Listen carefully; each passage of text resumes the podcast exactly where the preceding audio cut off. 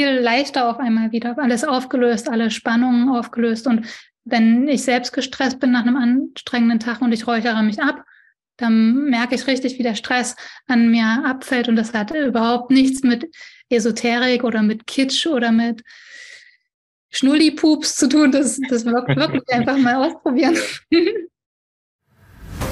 Schnell, einfach, gesund. Dein Gesundheitskompass.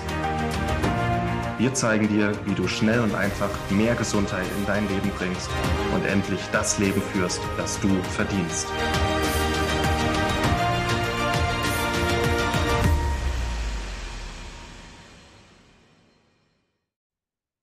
Geheimakte Räuchern. Was ist das? Wie kann es ablaufen? Was nehmen wir zum Räuchern? Warum ist Räuchern eigentlich Teil unserer Kultur? Warum haben wir eher Vorteile?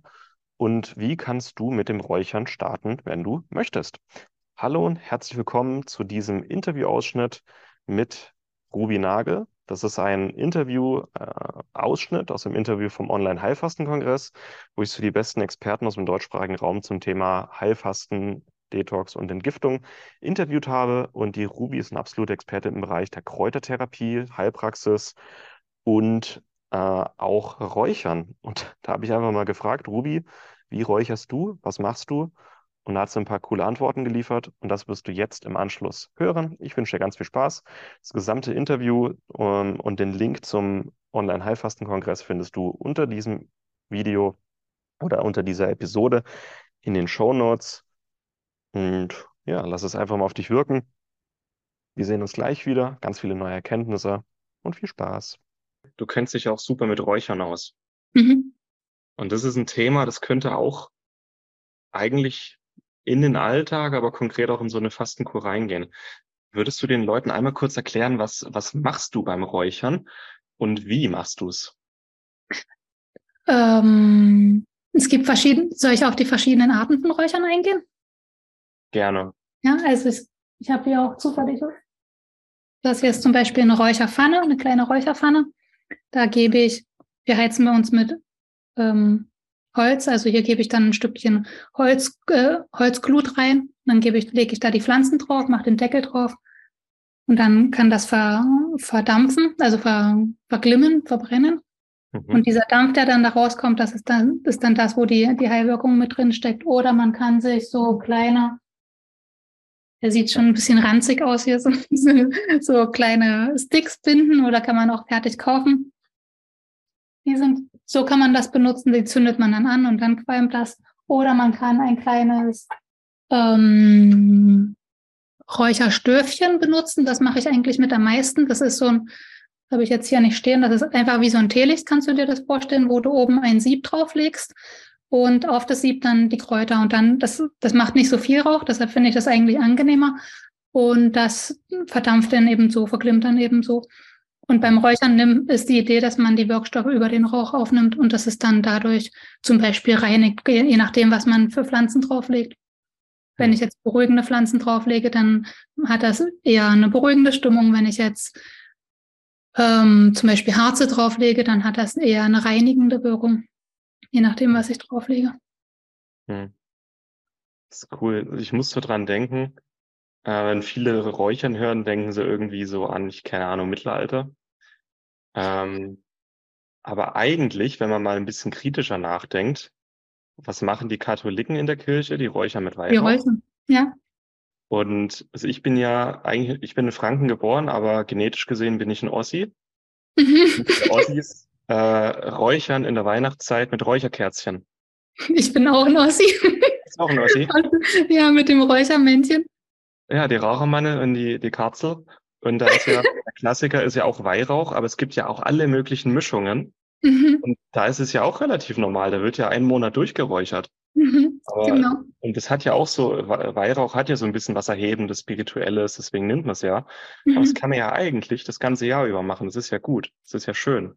Ja, das ist super angenehm. Es ist, ich mag es total, wenn ich einen anstrengenden Tag hatte oder wenn auch, wenn sich hier mal gestritten wurde oder wenn auch Besuch da war, der vielleicht ein bisschen zu viel war, dann räuchere ich danach durch. Da ist die Atmosphäre danach ganz anders. Also viel, ganz anders.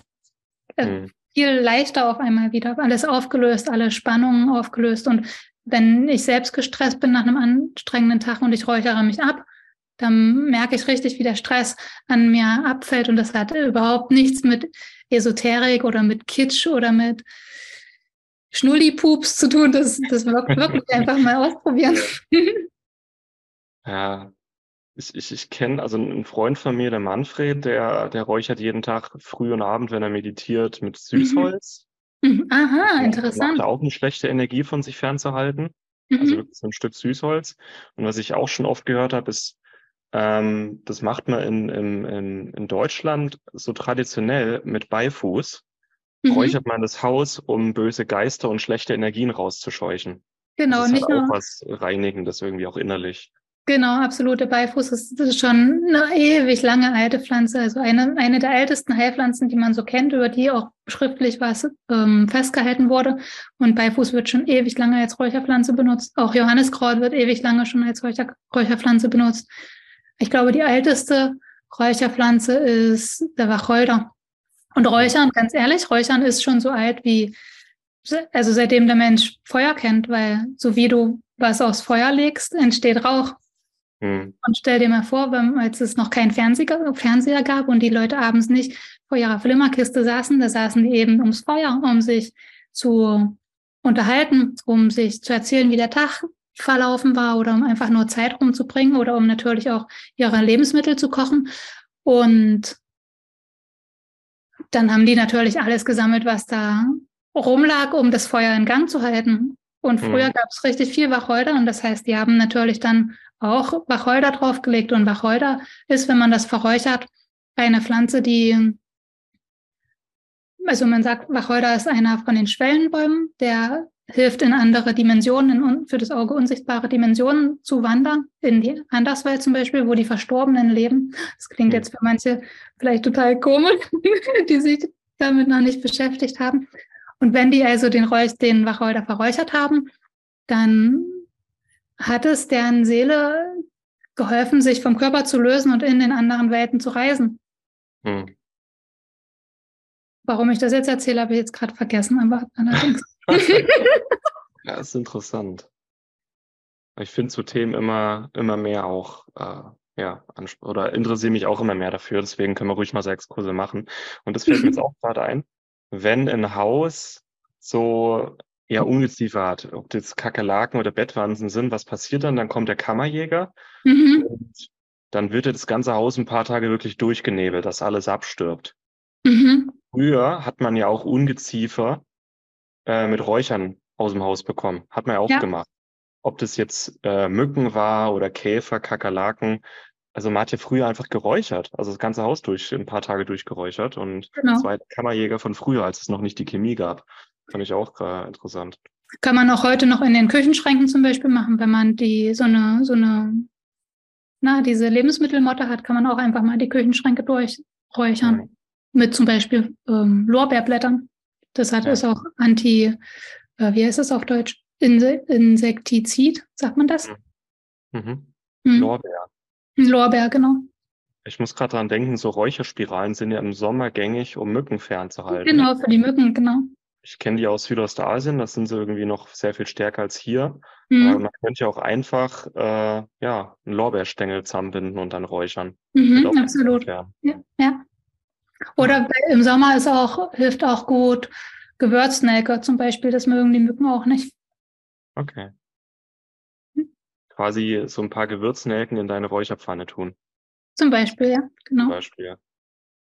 Und wer, das, wer, wer jetzt denkt, ah, Räuchern, interessant, das will ich mal ausprobieren, da kann man auch natürlich sich auch langsam vorantasten und mit so einer Pfanne macht es mehr Qualm oder mit so einem Stick macht das mehr Qualm als mit dem Räuchersieb. Also vielleicht erstmal mit so einem Sieb anfangen und dann zu so einer Pfanne umsteigen. Und man muss sich auch nicht so eine Pfanne kaufen, sondern man kann auch einfach eine kleine Metallschale nehmen, irgendein feuerfestes Material, ein bisschen Erde rein oder Sand aus dem Sandkasten und dann legt man dann so ein Stückchen Räucherkohle drauf, die kann man auch kaufen. Man muss nicht unbedingt mit Feuer holzen, um Räucherkohle zu haben. Hm. Und dann legt man da oben drauf die, das Harz oder die, das Pflanzenmaterial. Hm. Muss man eigentlich mit Rauch, äh, Rauchmelder aufpassen beim Räuchern? Hm. Ja, also bei, mit dem Stöfchen geht es, aber mit dem, mit der Räucherpfanne oder mit dem Stick, wenn man da in demselben Raum ist, dann geht er los. Und das war's mit dem heutigen Interview-Ausschnitt. Ich hoffe, es hat dir gefallen. Zum gesamten Interview gelangst du über den Link in der Beschreibung. Dort findest du auch die Anmeldung für den Online-Heilfasten-Kongress. Online und kostenlos. Du kannst es einfach mal schauen, ob dich das Thema anspricht, ob dich die Speaker und die Interviewthemen ansprechen. Mein Ziel beim Online-Heilfasten-Kongress war, dir zu zeigen, wie du körperlichen und emotionalen Ballast mit Heilfasten loswirst, einen Reset für deinen Körper wirklich machen kannst und dich eher auf das Leben und in die Gesundheit zubewegen kannst, die du gerne möchtest und die du verdienst. Und das Heilfasten ist ein großartiges Werkzeug, um genau dahin zu kommen. Deswegen schaust dir gerne mal in Ruhe an, melde dich an und dann sehen wir uns beim Heilfastenkongress oder in der nächsten Episode hier beim Schnellfach Gesund Podcast. Mach's gut. Vielen Dank, dass du dabei warst. Hole dir unter www.schnelleinfachgesund.de slash newsletter noch mehr Gesundheitstipps zu dir nach Hause. Dir hat die Folge gefallen? Dann lass uns gerne eine 5-Sterne-Bewertung da, damit mehr Hörer auf uns aufmerksam werden und von dem Wissen profitieren.